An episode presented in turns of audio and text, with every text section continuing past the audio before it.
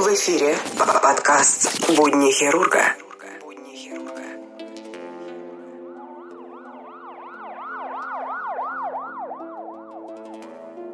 Второе дыхание – это не метафора, а процесс переключения клеток на второй анаэробный бескислородный тип метаболизма при физической нагрузке.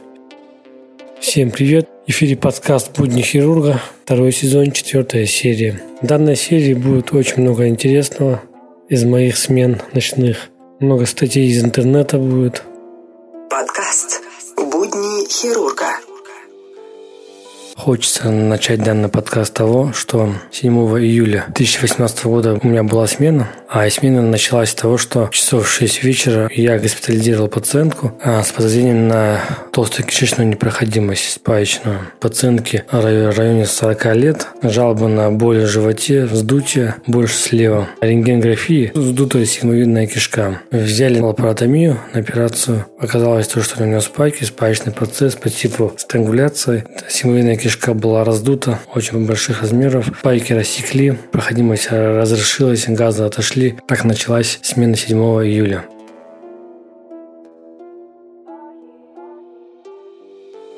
Одна из историй из моего детства. Дело было где-то год, не знаю, но я был в пятом, в шестом классе. Каждое лето я ездил к бабушке. А, село Карабыглы, Республика Дагестан. У бабушки дедушки в то время было свое хозяйство. Там и коровы были, и козы, и барашки, и курицы. Все было. И также, помимо всего этого, у дедушки еще был а, виноградник был 5 гектаров. Дедушка каждый сезон делал вино, получается. Из этих виноградников очень классное, вкусное вино было. Каждое утро а, часов пять, это пол пятого мы просыпались, бабушка будила меня, я, дедушка, бабушка ходили в этот э, сад, виноградник, там рос виноград, и помимо всего этого там росла трава. И мы ее косили, потом она как бы подсыхала, через там недельку мы ее собирали, купную, убирали на зиму. Но помимо всего этого, я ночью почти каждый день запрягал бричку, ехал от 2-3 километра, может быть даже больше, охраняемые поля, где росла трава луцерна, если не ошибаюсь, так называется. Суть в том, что эта трава трава, как бы, ну, она такая очень вкусная, считается как деликатес для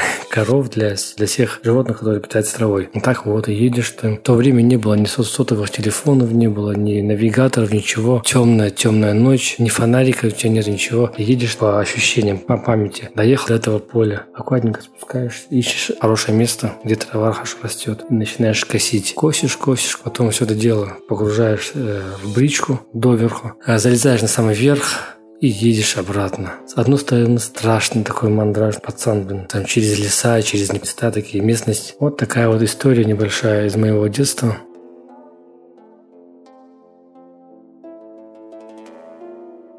Будни хирурга 14 июля смену принял, дежурство принял. Время 11.34. Уже работаю. Одного пациента травматологического проконсультировал. Одного нейрохирургического тоже проконсультировал. Забыл дома фотоаппарат. Взял с собой камеру GoPro. Постараюсь на нее сегодня пофоткать, сделать пару фотографий для обложек, для инстаграма. 14 июля, время, 7, э, время 13.42. Извозчики проснулись, начали возить. Сейчас пойдем спустимся, проверим. Сказали то, что привезли острую кишечную непроходимость. Время у нас 0.12. Смена дежурства в субботу на воскресенье. Сидим в малой ординаторской. Канибек наливает себе живой квас. Сусья пьет живой квас. Айдыз у нас кушает чипсы. Аня просто сидит в телефоне, скучает. Раньше они были все ординаторы, теперь уже они официально уже врачи. Врач, общий хирург Канибек, стоматолог, реаниматолог Айдыз. И Сусия, тоже общий хирург. Ну, вроде бы еще уролог хочет поступить. И Анна, пятый курс. Анна, хорошо, пожалуйста, скажите. Дежурство? Да. Дежурство спокойно. Вот как тебе наша компания? Ой, вы такие все котики все такие. Что тебе нравится вот наша больница? Где как? Вы очень дружные. Кушайте вместе. Очень круто. Самая главная фраза – очень дружная. Вот. Пару слов, пожалуйста, о дальнейших ваших планах. А врач, а, он, он уже бывший ординатор, уже врач, уже хирург. Сейчас скажи пару слов о том, куда он хочет пойти, какие у него будущие планы. Спасибо, поехали. Ну, что сказать бы. Сначала представься. Меня зовут Сусия Тара, родился в Камеруне и живу в России. Вот ты сейчас а, получил сертификат хирурга, да? Да, да. Какие у тебя даль- дальнейшие планы? Ну, я, в, я планирую в урологию поступать дальше. Еще два года учиться. А после урологии студент. что ты будешь делать? Но после урологии, ну, возможности много. хирург? Нет, конечно. Это уже убийство. Я буду э, взять, э, я буду в- сначала взять, как сказать, аспирантура, но я не буду здесь, в России. Я буду просто вот э, как поступать в аспирантуру Ну. и улететь за границу. Как я понял, короче говоря, ты хочешь сейчас ас- ас- поступить в аспирантуру еще. Нет, сейчас ординатура. Ну, я имею в виду после агентуры Да. аспирантуру. То есть еще пять лет ты будешь учиться. Но учиться два года, а три аспирантура я уже буду работать за границу. Ну, понятно, понятно. Вот э, какой больнице тебе больше нравится? Новосибирск. Ну, в Новосибирске, да. Какой больнице тебе больше нравится? Какая база тебе больше нравится? Вот. Ну, Где- горбольница. где- Горбольница? Горбольница, да. А как же Каневич? Ну, а Ханибек это отдельная история, потому что он у нас ходит, он уже как у нас как VIP гость. Наш гость, VIP гость, VIP ординатор, врач там и тому подобное. Да. Да, здесь еще Ман- Мансур был, работал, да, вот. Мы вообще это вместе попадали в смену. Я, Мансур Ханибек, у нас вообще веселая смена проходила, а? Помнишь, да? Шесть, пять операций, шестая операция, твой, твой аппендицит, помнишь? Мансур уставший, говорит, я говорит, не буду, пять операций говорит, сделал, короче. Вот тут поступает аппендицит. Ханибек такой, Сейчас или... Нет, там, там хороший аппендицит. да, нормально сделали.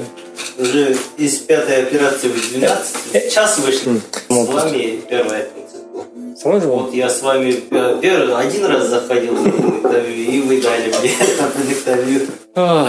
Ну, вот, в общем, такие дела, такие истории. Сейчас, получается, мы вышли из пятой операции. А как раз таки, когда мы вышли, вы говорили, что еще один аппендицит сидит внизу. А Махмуджанович э, совсем уставший был. Он говорил, что, получается, мы с вами подали его, не положили под наблюдением, сразу подали. Сразу подали, да. Да, крылья там. И- и нельзя подали? Да, Там- да, там хорошая флегмона была. Ну, видите, как бы, это, ребят, просто та смена была такая на- насыщенная. Вот тогда было 5 операций, блин. 5. Шесть, шесть. Ну, ну, шестая была, она когда аппендикс был шестая. Пять операций, просто ответственный хирург, он уже просто ус- уставший был, с ног вылился, он с- со стола к столу пере- переходил, блин. Я помню, помню, там был. Был, вот, ты был. проходы там были. Да, и Тогда еще были, эти- пенектомия была еще. Они не проход оставляли с, Оставили, да, с да. того дня. Да, еще Су- со субботы. Да. Вот туда, да. Да, это ж не проход взяли. В тот день у нас был, получается, непроход, непроходимость была одна, да, кишечная? Первая. Первая. Потом была холецистектомия была, по-моему.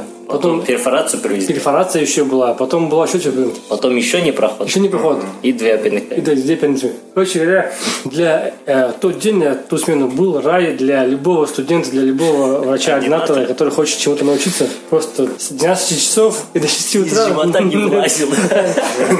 Со стола к столу переходили. Оставалось так, как губка. Да, жаль, то, что вот сейчас вот Ханибек тоже уходит, все уходят. Конечно, буду, буду немного по нему скучать. Желаем им удачи. Конечно, желаем удачи всем. Конечно, буду рад, если вы там все нормально устроитесь, обустроитесь, работаете со всеми делами. Ну и, конечно, связь не терять, держать, писать. Ладно, на этом а, данную беседу я как бы закрываю, заканчиваю. Будни хирурга. Сегодня хотелось бы вам рассказать о раке молочной железы. Так, а, рак молочной железы – это форма рака, подразумевает опухоль железистых клеток молочной железы, является одним из самых распространенных и летальных заболеваний среди опухолей. Эта патология поражает до 30% женщин по всему миру, а несвоевременное обращение и игнорирование регулярных осмотров у специалистов повышает опасность бесконтрольного роста деления клеток, а в дальнейшем и метастазирования. До этапа метастазирования ли- лечение еще возможно, но после оно практически бесполезно, ведь рак проник уже во все органы и системы. Существует несколько факторов риска для рака молочной железы. Первое – это канцерогены в окружающей среде, которые могут провоцировать механизмы патологического деления клеток. К таким относятся продукты распада пищевого пластика, компоненты бытовой химии и производственные отходы. Очень важным фактором является наследственная предрасположенность, которая ассоциирована геном BRCA1. Определение этого гена доступно в лабораториях. Его наличие свидетельствует о склонности к особой агрессивной форме рака, которая требует регулярного осмотра мамолога и совершенно отличного от неассоциированного BRCA1 рака. Важно понимать, что рак молочной железы может развиваться не только у женщин. Около 5% всех случаев, особенно генетически детерминированных, приходится на мужскую часть населения. Поэтому генетическое обследование рекомендовано всем, а не только женщинам. Также на развитие такого вида опухоли сильно влияет гормональный фон человека. Периоды, когда рак может проявиться, напрямую зависят от уровня эстрогена в организме женщины. Это может произойти во время ранних менструаций, либо после менопаузы, при длительном отсутствии беременности, при приеме гормональных препаратов, оральной контрацептивы, либо при нерегулярных половых контактах, длительном воздержании. Очевидно, что семейный анамнез также важен. Если в роду есть женщины, болеющие такого вида онкологией, следует относиться к своему здоровью еще более бдительно. Можно избежать развития заболевания, если посещать врача и по его направлению обследоваться, проводить маммографию. Это обследование представляет собой рентген молочной железы и диагностические возможности его достаточно высоки. Будьте здоровы, не болейте. Первая помощь при носовом кровотечении. Советы врача-хирурга. Так, прежде всего, человека необходимо усадить так, чтобы голова была выше туловища, иначе он может захлебнуться. Наклоняем голову вперед, не задираем ее и зажимаем крылья носа пальцами. Далее находим что-то холодное. В идеале грелка со льдом подойдет. Также можно найти в холодильнике фасоль, там, замороженную грудку или что-то еще. Главное, чтобы было холодное. И прикладываем ее к переносице. В носовые ходы можно ввести турунду из обычного бинта, смоченную 3% раствором перекиси водорода. Так называемый механический гемостаз. Далее нужно действовать по ситуации. Если кровотечение вызвано гипертоническим кризом, нарушением свертывания крови, тяжелой травмой и сотрясением головного мозга или подобными серьезными причинами, необходимо вызвать скорую помощь. А если же кровотечение остановилось, то все, можно смело встать, вытащить турунду из носа и заняться своими делами. 19 июля 007 время. Сейчас нахожусь на смене, дежурю. Дежурство просто ужасное. С 4 часов вот, до, до 12 часов скоро от одного за другим привозила пациентов. Кого только не было сегодня. Сегодня были, были и панкреатиты, и холециститы, и куча непроходимости, куча кровотечений желудочно-кишечных. Астыд привезли. Из поликлиники направили пациентку с диагнозом риск а, кровотечения, вызванный приемом варфарина. То есть, точнее, риск кровотечения на фоне приема варфарина. Их хирургу привезли ко мне. Пытался спорить, ругался. В итоге ответственный администратор сказал, типа, к вам привезли, вы занимаетесь. Бред полный. Ну ничего, сделал ФГС ей Общий анализ крови нормальный. Пациентка направлена домой на амбулаторное лечение. Помимо всего этого, в день я подал аппендицит. Там э, история такая. Пациентка лет 50, анамнезе э, рак молочной железы, прооперированная левая молочная железа, мастектомия. Э, поступила жалоба на боли в э, нижних отделах живота. Со слов болеет два дня. При пальпации живот напрягает, живот напряженный. Симптом щеткания Блюмберга положительный. Э, смутило то, что живот э, очень напряженный. Такой сильный дефанс мышц в нижних отделах, больше с правой подвздошной области, было, под, было подозрение, то, что может быть у пациентки все-таки уже перитонит. На общем анализе получается лейкоциты 20 тысяч, палочек 16, на биохимии ЦРБ 200 плюс. Пациентка была экстренно подана в операционную, прооперирована. Гангренозный аппендицит с перфорацией, местный тазовый перитонит. Пациентку прооперировали, все, все нормально, все хорошо, пословницу ранку ушили, пациентку перевели в гнойное отделение. Это был, э, было днем. Сейчас э, пациентку э, с непроходимостью подали в операционную. Ждем, пока нас позовут на мыться. Внизу обследуется астыд. Скорая привезла астыд. Диана стоит напряженный астыд. Мол, делайте лапароцентез, откачайте жидкость. Ну, при пальпации живот очень мягкий. По нам цирроз печени, гепатит, ну, как все обычно, как по классике жанра. Сейчас дообследую его, вызову терапевтов, попробую перевести его в терапевтический корпус. Помимо всего этого обследуется парень э, с болями в верхних отделах живота, эпигастрии, со слов 5 дней принимал алкоголь. Ну, грубо говоря, 5 дней бухал. Вчера перестал пить, а сегодня живот заболел. Вот обратился, тоже жду биохимию. Скорее всего, наверное, будет повышенная амилаза, скорее всего, у него будет панкреатит. А так, за сегодняшнюю смену я принял около 20 человек. У меня стол был завален направлениями, сопроводительными листками, историями, болезнями. А, еле как всех раскидал. Сейчас внизу обследуются двое пациентов. Посыт этот пациент э, с панкреатитом.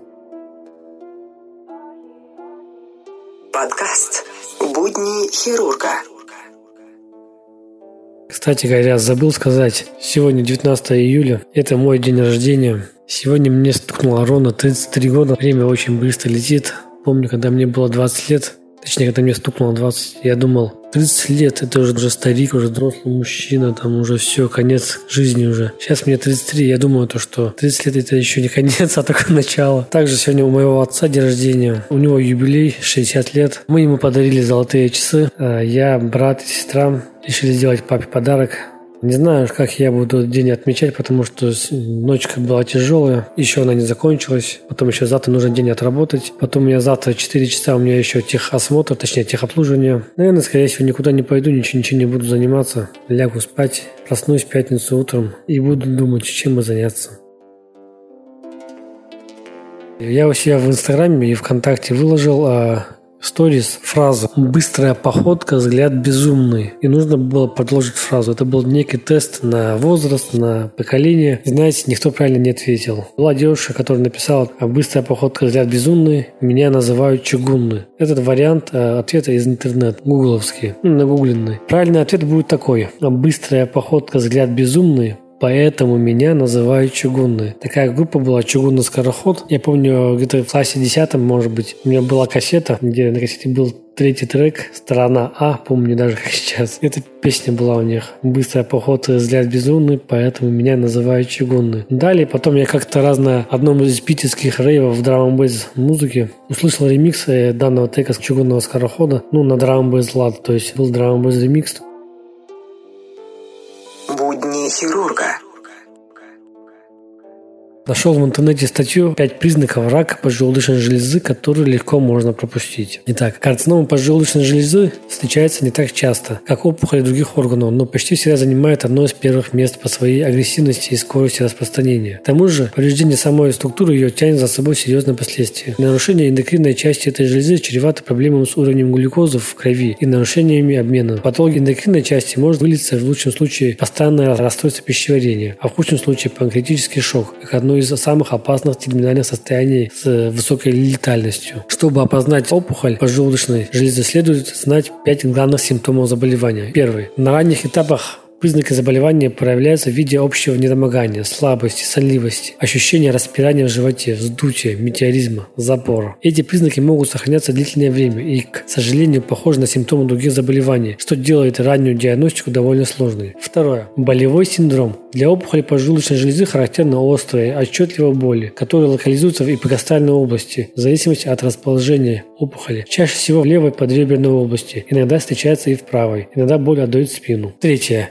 Потеря веса и стеатория, жирное испражнение, то есть не до конца переваренное. Эти признаки свидетельствуют о неполноценности процесса переваривания и поглощения пищи, которые должны происходить при помощью панкреатических ферментов в норме. Если их нет, многие вещества не расщепляются, например, жиры. Они остаются в кале. Классический признак – жирный кал. Плохо смывается водой и блестит. Потеря веса происходит из-за плохого всасывания. При этом аппетит у больного в первое время может сохраняться на нормальном уровне. Четвертое. Желтуха. Это косвенный признак поражения поджелудочной железы. Он не всегда проявляется, но если возник, то свидетельствует о конкретной патологии. Желтуха сопровождается темной мочой цвет пива, иногда светлым калом. Чаще всего это вызвано передавливанием желчных путей опухоли поджелудочной железы. И пятое. Тошнота и рвота. Встречается у 50% в среднем. Обычно она возникает из-за сдавления желудка или 12-перстной кишки, что может свидетельствовать о большом размере опухоли, либо носить рефлекторный характер. Лечение заключается в химиотерапии и хирургическом вмешательстве. Но об этом я вам расскажу в другой серии. По поводу пациента, который я подавал на операцию непроходимостью, ее прооперировали, у нее оказался сегментарный тромбоз, удалили участок тонкой кишки некотизированной, анастомоз в бок в бок, ушили рану, больную перевели в палату ПИТ. Помимо всего этого, очень много пациентов поступило разных. Сейчас по скорой привезли пациентку, 20 лет. Пациентка приехала с мамой, мать конфликтная. Пациентка предъявляет жалобы на головные боли, на боль в горле, то есть у нее тонзиллит, ангина. На вопрос жалобы хирургу есть, она отвечает то, что у нее болит живот. Ну, это в области пупка. Немного знобит и горло болит. Мать требует, чтобы мы взяли у нее все анализы необходимые, обследовали, исключали аппендицит. Просто пришла и требует. Говорит, исключайте аппендицит. Все, делайте, что хотите. Сейчас попробую немного поспать, пока пациентка обследуется. Хотя бы часик посплю. Надеюсь, больше никого не будет по скорой, потому что очень жутко устал. Ноги просто деревянные. Гудят глаза, вообще слепаются.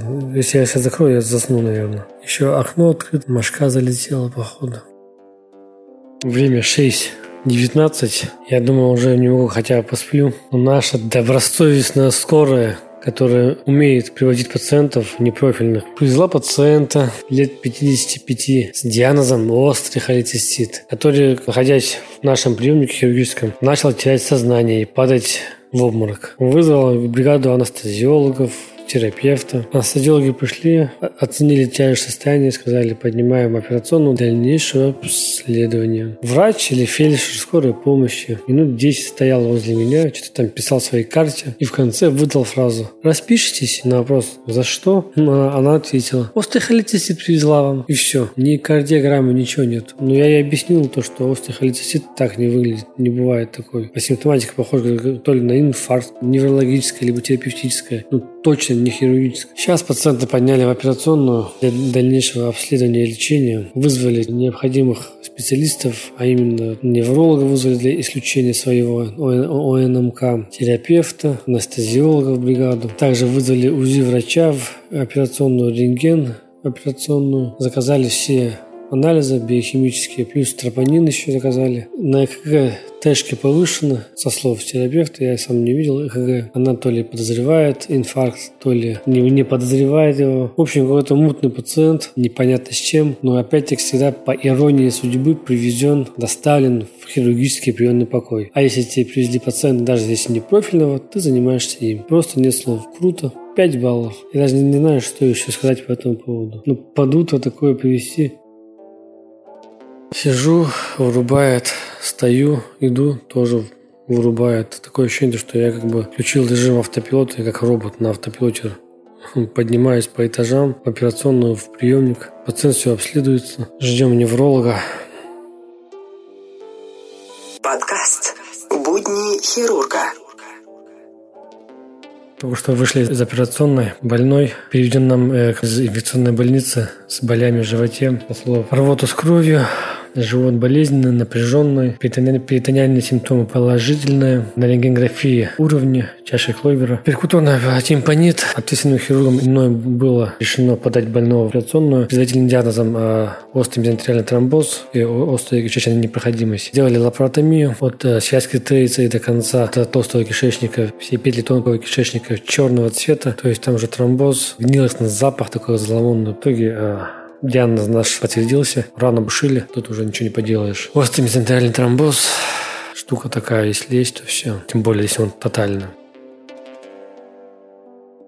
Вакцина против ВИЧ сработала на людях – Клинические испытания вакцины против ВИЧ, которая должна защитить человека от разных его штаммов, показали обнадеживающие результаты. Статья, анализирующая результаты исследования, опубликована в научном журнале Lancet. В ней говорится, что вакцина вызвала правильную реакцию иммунной системы всех 393 участников испытаний. Она также помогла защитить обезьян от вируса, схожего с ВИЧ. Теперь необходимо провести дальнейшие испытания и выяснить, способны ли она защитить от ВИЧ человека. В мире с ВИЧ или СПИДом живет примерно 37 миллионов человек. Каждый год появляется около 1,8 миллиона новых случаев. Исследование проводилось в 2015-2016 годах, а в июле 2017 года ученые рассказали всему миру о его результатах. Сейчас же публикуются его ключевые данные на ранней стадии, поясняют компания Johnson Johnson, дочка которой Janssen Pharmaceutical Companies разработала вакцину. Несмотря на то, что лечение ВИЧ с каждым годом становится более эффективным, до сих пор и вакцина против этого вируса и терапия оставались лишь в мечтах медиков и пациентов то контактная профилактика ВИЧ эффективна, но ее нужно применять регулярно, чуть ли не ежедневно. Вакцина против ВИЧ стала настоящим вызовом для ученых. Отчасти потому, что у этого вируса множество штаммов. Вирус умеет мутировать с целью избежать атаки иммунной системы человека. Поэтому мы не можем выработать к нему иммунитет. Новая так называемая мозаичная вакцина состоит из белков разных штаммов этого вируса. Поэтому в идеале должна стать универсальной защитой. Данное исследование было рандомизированным и контролируемым двойным слепым исследованием с применением плацебо, что считается стандартным методом в медицине. Ученые проверили разные варианты вакцины на здоровых участниках от 18 до 50 лет, не зараженных ВИЧ. Участников набирали в нескольких странах – США, Руанда, Уганда, ЮАР и Таиланд. Каждый проходил курс вакцинации на протяжении 48 недель. Все виды вакцин показали себя эффективным и безопасным для пациентов. Параллельным исследованиям ученые прививали макак резусов против вируса, похожего на ВИЧ, который поражает обезьян. Испытуемая вакцина защитила более двух третей подобных подопытных обезьян. Профессор Гарвардской медицинской школы Дэн Барук оговаривается, что пока рано делать выводы о том, что эта вакцина способна предотвращать заражение. Способность провоцировать специфическую реакцию иммунной системы не означает, что вакцина обязательно защитит человека от инфицированной ВИЧ, поясняет он. Однако результаты последнего исследования обнадеживают, и ученые уже планируют испытать вакцину на 2600 женщинах на юге Африки. Это не первая вакцина против ВИЧ, которую тестируют на людях. Например, одна из предыдущих уже была опробована в Таиланде показала снижение уровня заражения почти на треть, но этого оказалось недостаточно для ее широкого применения. Доктор Майкл Брэди, медицинский директор Теренс Хиггинс Траст, заметил, что торопиться с выводом не стоит, хотя надежда есть. Он добавил, что на данный момент существуют такие эффективные способы профилактики заражения, как контрацепция и антиретровирусная терапия, которая предотвращает передачу инфекции. Ну что ж, мои дорогие слушатели, подписчики, это очень хорошая новость э, в нашем мире, в наших реалиях, которые сейчас нас окружают. Будем ждать и надеяться, пока будет готовая стопроцентно рабочая вакцина. А я думаю, то, что это уже не за горами. Еще лет пять уже человечество сможет бороться с ВИЧ, с СПИДом, со всеми другими разными инфекциями.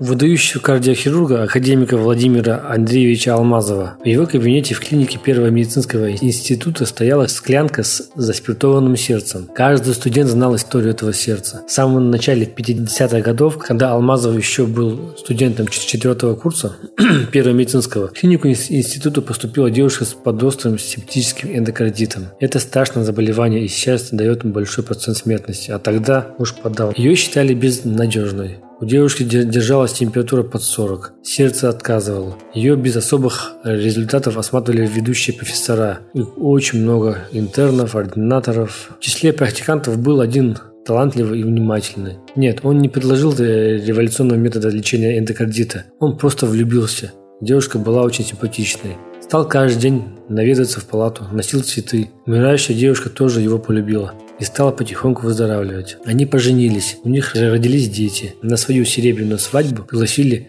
лечивших ее врачей. А когда через много лет она умирала, то свое сердце она завещала Первому медицинскому институту. Чтобы помнили, больное сердце лечится сердцем любящим. Сердце можно лечить только сердцем. А на этом я с вами прощаюсь. Данная серия получилась какая-то сумбурная, если честно. Ожидал большего. Ну, материала на самом деле очень много было. Подкаст «Будни хирурга». Наркоз – это средство защиты хирурга от советов пациента во время операции. Всем хорошего дня, вечера, хорошей рабочей недели, хороших отдыхов, хороших выходных. Ну а я с вами прощаюсь. Не болейте. Всем пока.